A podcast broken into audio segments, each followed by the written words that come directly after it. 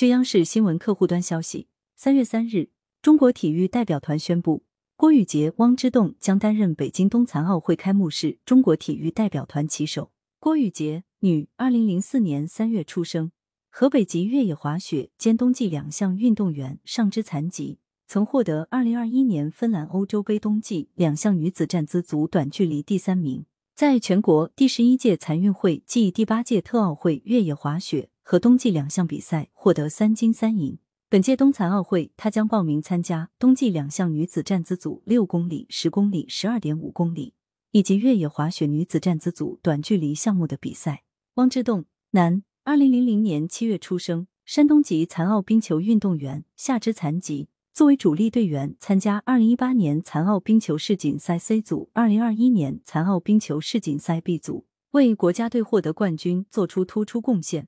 并多次在国内外比赛中获得最佳球员称号。感谢收听羊城晚报广东头条。